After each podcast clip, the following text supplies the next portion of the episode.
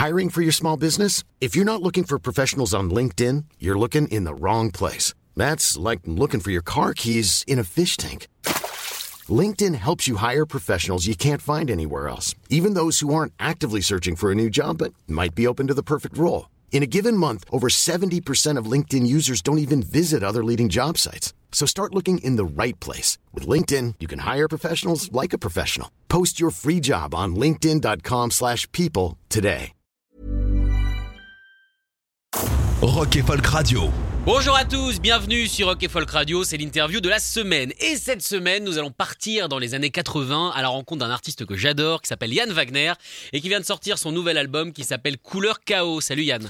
Salut. Alors avant de parler euh, de la musique, avant de parler des années 80, avant de parler de ton côté un petit peu plus lumineux, euh, on va parler de cette pochette. Moi j'aime bien commencer par les pochettes, puisque quand je reçois un album, c'est toujours la première chose que je vois. Euh, ce visuel, c'est toi sur une chaise longue avec une piscine entourée d'arbres, de, sapins. Euh, Est-ce que c'est une vraie photo de vacances ou alors t'as posé pour cette photo? Non, non, c'est, euh, on a vraiment, euh, en fait, on était parti à Arles avec ma femme, donc qui a réalisé toutes les toutes les photos du disque pour un peu, en fait, pour pour réfléchir, pour chercher un peu des références visuelles, ce genre de choses. Je voulais quelque chose d'assez lumineux, puisque je savais que l'album allait être quand même assez lumineux, assez, comment dire, estival, on va dire. Enfin, même si c'est pas tout à fait vrai. Euh, et euh, et il y a eu une série de photos comme ça dans un vieil hôtel très suranné euh, qui ont été faites qu'on a fait un peu comme ça quoi pour pour chercher quoi et il y a eu une évidence avec cette photo là qui était assez graphique je trouvais qui racontait bien une sorte de qui, donne un peu une impression de, fin du monde un peu je trouve enfin gentil fin du monde mais je veux dire il y a comme ça ce, personnage tout seul au bord d'une piscine qui a l'air un peu de, de vouloir se jeter dedans mais sans remonter après quoi Il y a un côté un peu rescapé, genre on va dire 50% de la population est décédée, il y a énormément, euh, c'est une image, hein, ça ne Ouais. pas arrivé, Euh, il y a énormément d'en- d'endroits justement désaffectés, c'est cette personne qui erre. Oui, il y avait un- il y avait une idée un peu comme ça. Ouais, c'est enfin on peut y voir un peu ce qu'on veut, mais moi j'aime, je trouve qu'il y a, il y a quelque chose d'un petit peu, euh, un petit peu euh, comme tu dis quoi. Effectivement, euh, euh, c'était l'établissement dans lequel on était aussi l'hôtel là. Il y avait vraiment, euh, on était les seuls, euh, les seuls dans, dans l'hôtel. Euh, il y avait, c'était vraiment, euh, ouais, il y a un côté presque abandonné, euh, un peu fantomatique comme ça. euh, et avec le soleil, avec avec les couleurs comme ça assez assez vives, je trouvais que ça faisait un contraste drôle quoi. Mais c'est intéressant parce que quand on te regarde sur la pochette, on dirait que tu penses et que tu cherches aussi alors que tu es en pleine recherche. Donc en fait, ça colle parfaitement à ce qui se passait. Mhm, ouais, bah oui, voilà. C'est pour ça. Enfin, souvent, j'aime bien quand c'est des accidents, les pochettes. Les... J'aime bien même d'ailleurs certains morceaux. Ça peut parfois naître d'accidents. J'aime bien moi cette idée que une, une image. euh, Enfin, j'aime bien l'idée de ne pas chercher. euh, voilà, que, que les choses viennent un petit peu. euh, qu'on on provoque évidemment, puisqu'on va dans certains endroits, tout ça. Mais euh, j'aime bien l'idée, voilà, de l'accident, ouais, de l'image qui vient toute seule, qui, qui s'impose un peu. Mais du coup, cet hôtel, tu résidais dedans ou alors tu y allais complètement au hasard? Oui, oui, on est resté deux jours. En fait, c'était un peu dans le cadre des rencontres photos, euh, des rencontres euh, d'Arles. euh, voilà, euh, une sorte de festival de photos qui a lieu pendant l'été, tous les étés. Donc, on y était allé pour voir euh, les, expositions. Et puis aussi, on, on s'est dit qu'on allait vraiment essayer de shooter le plus possible. euh, voilà. D'accord, donc on est vraiment dans l'accident pour le coup. Parce Ouais, que ouais. c'était pas prévu d'aller dans cet hôtel. Enfin, c'était pas prévu en tout cas que cet hôtel deviendrait l'endroit où il y Ah a non, des photos. totalement. Ouais, totalement. Il y a une autre photo dans la dans la série justement qui est dans le CD euh, et qu'on utilise un peu pour les réseaux sociaux tout ça et, et qui euh, euh, en fait euh, c'est pareil, c'est-à-dire qu'on avait dans des références, c'est souvent quand on cherche pour un- une, identité, une, une identité visuelle, pardon, j'ai un peu du mal. Euh, C'est le café, ça. Ouais, ça doit être ça, un peu trop. Euh, quand on cherche en fait une identité visuelle pour un disque, euh, on a des références, on fait une sorte de mood, euh, de mood board, tout ça. Et donc il y avait beaucoup de peintures de David Hockney, hein, qui est un peintre américain que j'adore, euh, qui a comme ça avec beaucoup de couleurs pastel, beaucoup de piscines, etc. Voilà. Et euh, il y a une photo euh, où, euh, sans, le- vouloir, on a vraiment presque recréé euh, un, un tableau à lui, parce qu'il y a un nageur, j'étais devant la piscine, il y a un nageur qui est arrivé, qui nageait, qui nageait vraiment sous l'eau. Et voilà, il est sur la photo et c'est un vrai accident. Pour le coup, le, il sait pas qu'il est sur la photo d'ailleurs, ce monsieur. Tu vas lui envoyer un album quand même. ah bah ouais, bah, j'aimerais bien. Hein. Je, Faut le je- retrouver je lance un appel, voilà. Si je vous sais qu'il est marseillais, voilà. C'est tout ce que je sais. Il est à Marseille, c'est tout ce que Bon, je ça il n'y a pas beaucoup de Marseillais qui nagent. ça devrait être facile. Alors justement, parmi toutes les couleurs qu'il y a sur cette pochette, euh, cette espèce de violet, le bleu euh, de l'eau, le vert des arbres, quelle est la couleur du chaos? Ah ben la couleur du chaos, elle est euh, justement, il y en a pas. Il y, y y en a pas. Il y en a. Enfin, c'est toutes les couleurs. Le chaos, c'est le, le bordel, quoi. Ah d'accord, c'est cette définition du chaos. Moi je m'attendais à un chaos, comme tu disais, un peu plus fin du monde. Là c'est Mm. plus euh, une sorte de, euh, de choses un petit peu bah, bordéliques. Quoi. Bah, si tu veux, le, le, le chaos, c'est euh, c'est l'imprévisibilité, c'est le hasard, c'est c'est aussi les catastrophes, parce que les catastrophes, c'est un peu le climax de, de, de une, une sorte de réaction en chaîne, quoi, en fait. Euh, donc euh, voilà, moi, c'est il c'est à la fois euh, très pessimiste comme titre, euh, et à la fois aussi euh, euh, essayer de quand même trouver des raisons d'espérer que, que ça puisse mieux aller, quoi. Il y a, on vit quand même dans un dans une dans un, une époque à une époque où où on a beaucoup de signaux qui nous font dire que Oui, ça commence à clignoter. oui. on n'est pas bien du tout. Euh, moi, je suis très pessimiste de manière générale euh, sur, sur tout ça, sur notre avenir, sur l'avenir de mes enfants, tout ça. Mais, euh, mais à la fois, on est aussi dans un monde où il n'y a jamais eu autant de, de, de, de, de carrefour en fait entre les cultures. Et ça, on peut dire que c'est le chaos aussi, mais que c'est plutôt bien. Voilà. Enfin, on peut voir ça comme quelque chose de positif. En tout cas, moi, c'est- mon cas. Voilà. Il y, y a des gens qui trouvent que c'est la décadence, tout ce qu'on veut. Voilà. Tout est question de point de vue. En tout cas, pour moi, voilà, je pense que le chaos, il y a, il y a des très bonnes choses. La nature, c'est le chaos aussi. C'est par voir de l'ordre là-dedans. Je pense que c'est un petit peu, euh, euh, disons, il faut, voilà, c'est une question de croyance, je pense. Mais pour moi, c'est vraiment le chaos et c'est positif. C'est-à-dire ni positif ni négatif. C'est comme ça, quoi. Voilà. D'accord, ça arrive et c'est comme ça. Il y, a y de la beauté là-dedans. Voilà. Alors du coup, est-ce que ça colle à, à ton album? Est-ce que tu dirais que c'est un album bordélique? Alors, euh, je, je pense pas. Je pense pas, même si c'est fait de manière très spontanée. C'est-à-dire que la forme, j'ai- du mal à partir, euh, à partir sur un album en me disant que je vais faire comme ça. Voilà, j'ai pas vraiment de liste euh, ou de cahier des charges ou de notes d'intention au départ. Après, j'essaye de, de mettre de l'ordre, par contre, dans, dans le disque, dans les morceaux, trouver une cohérence, évidemment, dans la production, etc. Mais je crois pas que ce soit vraiment bordélique. Je pense que c'est bizarrement celui qui me ressemble le plus. Donc, je dirais que c'est le presque le plus. Le plus euh, le, le plus euh, cohérent quoi. Euh, voilà en tout cas pour moi c'est comme ça que je le vois mais c'est peut-être parce qu'il est frais et que voilà j'en- ai pas encore marre quoi.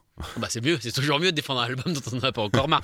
Du coup, est-ce que c'est un album qui a été, euh, comment dire, euh, qui était prévu, ou alors c'est un album comme beaucoup de ceux qui sortent aujourd'hui et qui vont sortir, qui a été, on va dire, précipité par justement le bordel euh, sanitaire qui a eu lieu euh, les- sur ces deux dernières années? Alors j'avais terminé en fait quasiment la composition avant justement ce, le point zéro du bordel celui qu'on connaît tous là mars avril là voilà, un certain mois de C'était très sympa. Voilà. euh, donc la composition était terminée. J'ai- commencé le mixage un peu, peu de temps après. euh, et en revanche, voilà, on a au contraire pris un peu le temps pour le sortir parce que la scène, la dimension scénique, moi, de la musique est très importante pour moi. Et le fait de ne pas pouvoir tourner, euh, tout simplement, ça, ça- on s'est dit qu'il valait mieux attendre un petit peu, avoir quelques signaux positifs avant de, avant de, avant de le sortir, le disque.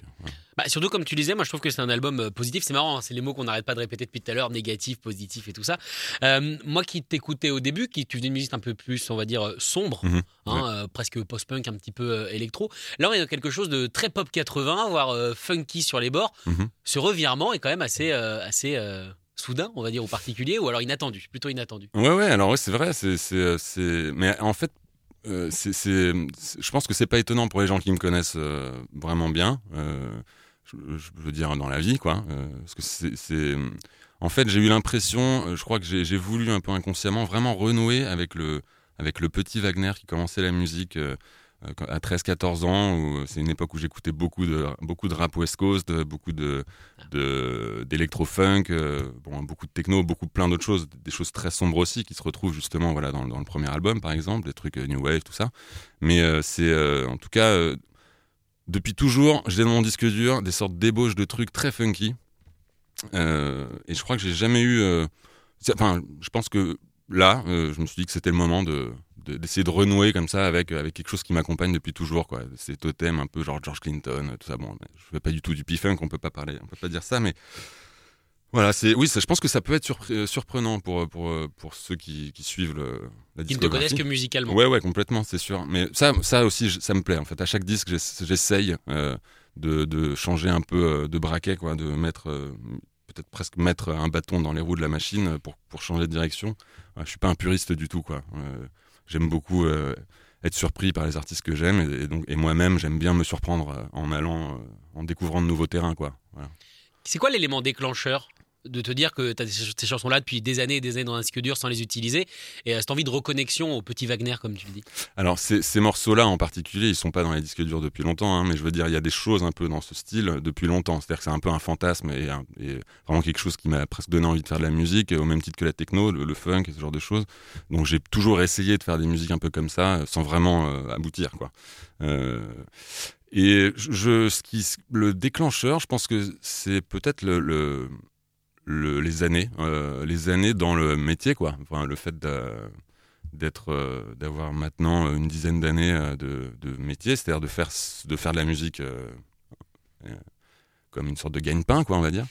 Euh, j'ai du mal à dire professionnel et j'ai du mal à dire carrière. C'est pour ça que j'essaie de trouver d'autres ma- Gagne pas, d'autres- bah partons sur gagne pas. alors. d'autres façons de, de le dire. Enfin, disons, après un parcours comme ça qui commence à, à- à dater, disons, même si je suis un jeune débutant encore, et j'espère le, le rester toute ma vie. euh, parfois, parfois, on se demande, il peut arriver qu'on, se demande pourquoi on continue à le faire. Parce qu'au départ, ça vient toujours de la passion. On ne fait pas de la musique pour gagner de l'ar- de l'argent. En tout cas, je connais très peu de gens qui font ça pour ça. Et le métier peut détruire la passion. Et voilà, il peut y avoir une sorte de lassitude, euh, etc. Et donc, je pense que là, l'idée de renouer vraiment avec euh, mes envies initiales du tout début, euh, c'était vraiment une manière de, de retrouver cette innocence-là, en fait.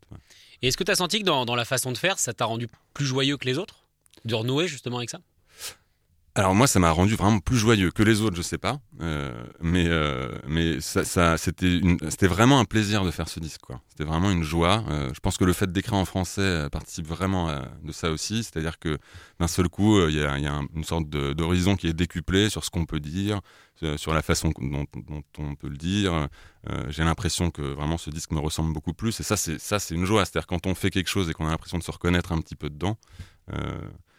C'est évidemment c'est c'est même de l'allégresse parfois voilà Mais c'est une histoire de précision aussi. Euh, Chanter en anglais, alors on a tous le niveau d'anglais euh, qu'on a, ça peut varier, mais c'est vrai qu'on n'est jamais aussi fort dans sa langue euh, maternelle. ouais complètement ouais. bon moi j'ai j'ai un mon père est américain donc c'est vrai que j'ai j'ai un, j'ai un rapport un peu intime avec la langue anglaise mais néanmoins je reste quand même plus français je me sens français parce que j'ai vécu la majeure partie de ma vie en France je rêve en français donc c'est certain que bien sûr euh, on peut intégrer certaines dimensions aussi l'humour euh, euh, on peut aller vraiment dans la dérision on peut disons que le curseur est vachement plus précis quoi c'est ça l'échelle de précision est bien plus comme comme tu dis c'est vraiment beaucoup plus précis hein. Puis les jeux de mots, hein, qui sont quand même pas mal Mm. présents dans l'album, ça permet aussi de, de plus s'amuser, un petit peu comme Gainsbourg pouvait le faire par exemple. Ouais, ouais, complètement. Alors après, voilà, hein, Oui, non, là, c'est une un montagne. mot, j'ai Voilà. lâché un gros mot, mais, mais c'est vrai que Gainsbourg s'amusait aussi avec les mots comme ça.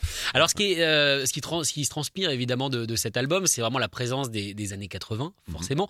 Pourquoi est-ce que les années 80, 40 ans après, fascinent-elles toujours autant, à ton avis? Alors, il y a une raison très simple, c'est que c'est vraiment la- une décennie hyper importante pour la musique qu'on écoute aujourd'hui. C'est la, la- la décennie qui a vu naître euh, le hip-hop, euh, la techno, la house. euh, euh, voilà, c'est tout un tas de nouvelles, de nouvelles technologies, les synthétiseurs, les boîtes à rythme. Ça existait un petit peu, ça existait évidemment avant, dans les années 70, mais dans les années 80, il y a eu vraiment la synthèse digitale, enfin, les synthés digitaux, tout un tas de choses en fait qui sont encore, euh, encore utilisées aujourd'hui.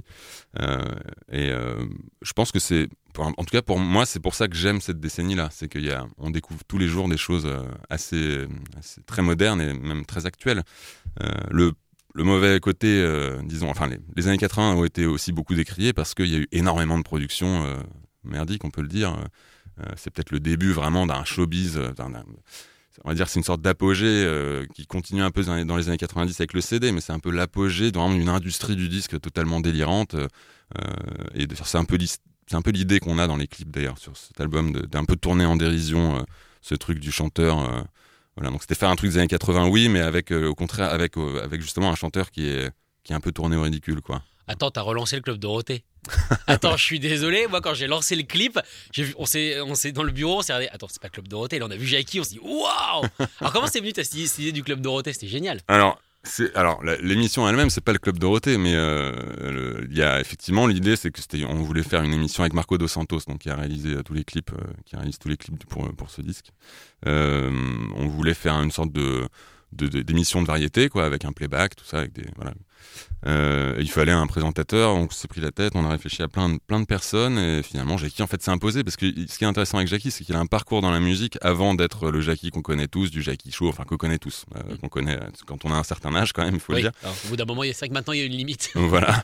Mais euh, il a un parcours dans la musique qui est, qui est fascinant. Il a été attaché de presse pour Bob Marley, Roxy Music, enfin voilà, des, des espèces de. enfin, il a rencontré Dieu quoi. Quand on Ah va oui. en Jamaïque avec Bob Marley, c'est quand même qu'on on a touché, on a touché une icône quoi. Voilà.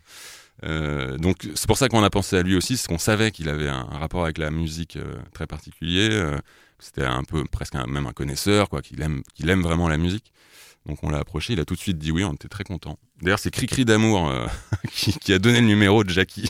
Oh là là, mais alors là vraiment on se promène quoi. Le-. Jackie, les productions AB, c'est assez génial.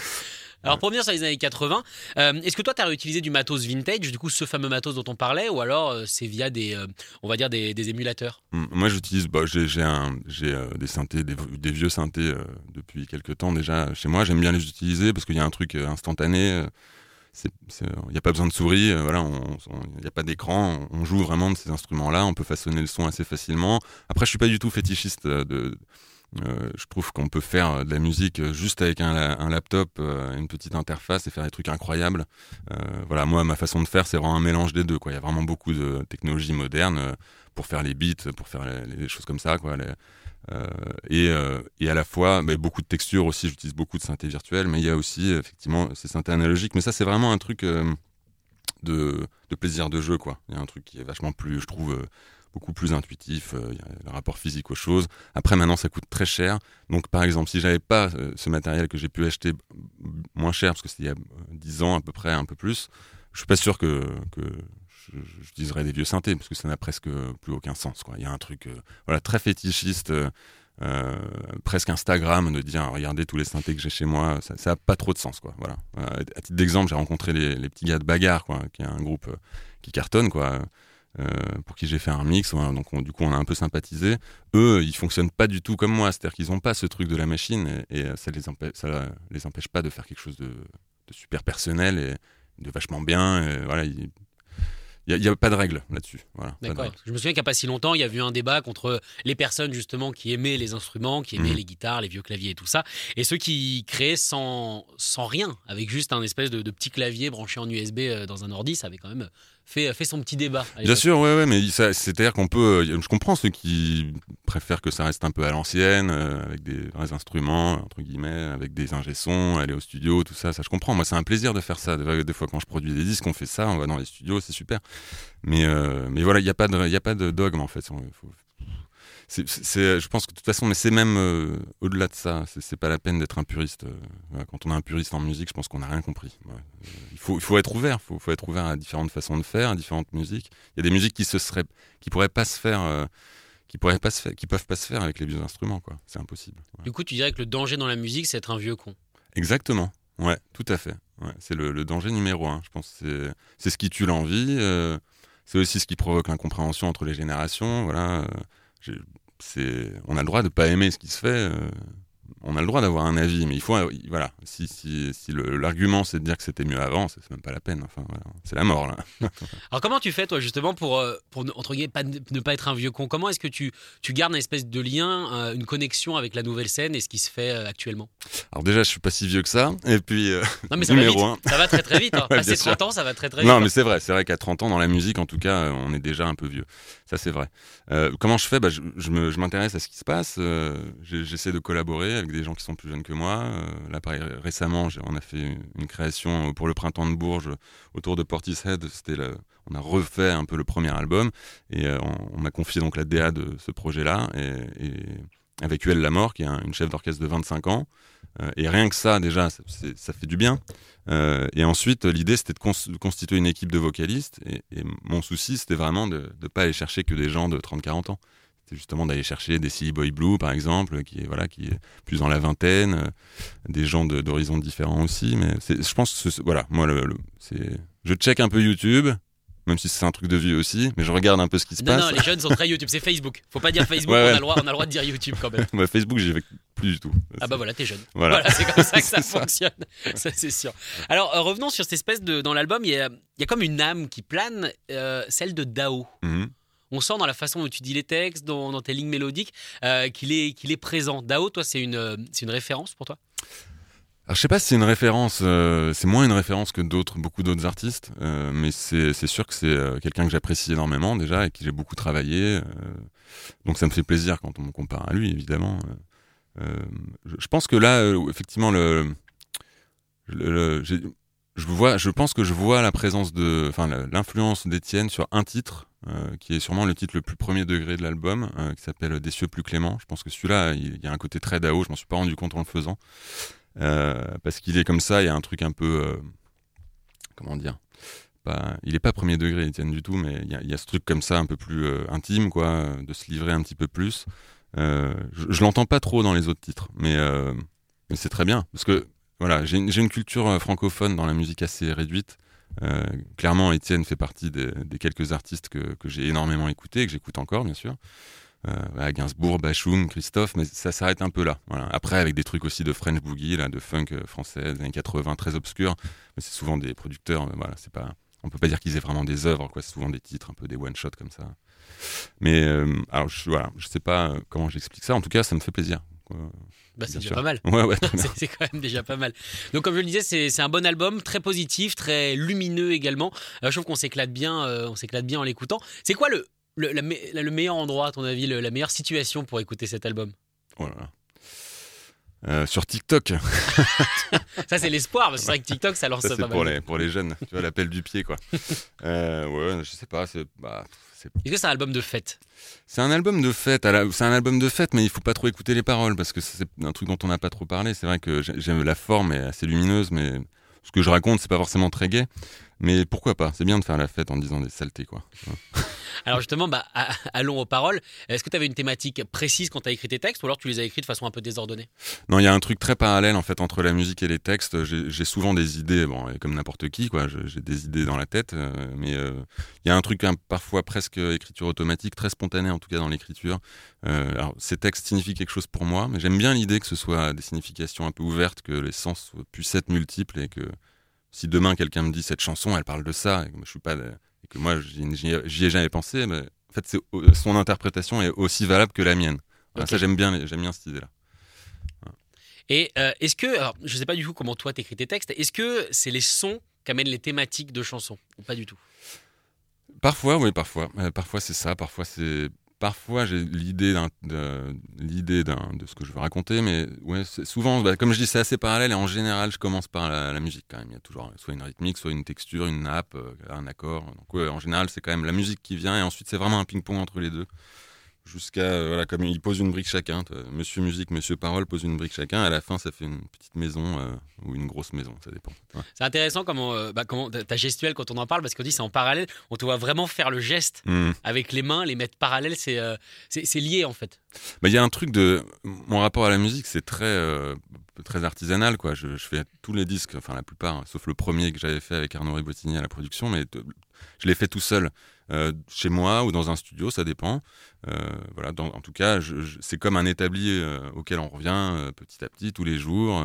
on cherche, on fait plein d'ébauches. Une fois qu'on a le, qu'on a le, patron quoi en fait de, ce qu'on veut faire, ben, ben, là c'est parti. Donc il y a vraiment un truc très physique en fait, même si c'est dématérialisé finalement parce que c'est du son, c'est de l'électricité. Il y a quelque chose de très physique. Ouais. C'est vraiment, on y retourne, on y retourne jusqu'à ce que ça prenne la forme qu'on veut. Et donc là, ça a pris la forme d'un album lumineux. Voilà, c'est ça. Yann, merci beaucoup d'être venu. Merci à toi. Je rappelle la- le titre de l'album qui s'appelle euh, Couleur Chaos, qui est euh, très lumineux, parce que c'est la couleur du chaos apparemment. On peut chercher, on peut trouver de la lumière partout. Ce serait presque la, la métaphore du, du, euh, du truc. Merci beaucoup Yann d'être venu. Merci à toi. Salut. Salut. Écoutez tous les podcasts de Rock and Folk Radio sur le site rockandfolk.com et sur l'application mobile.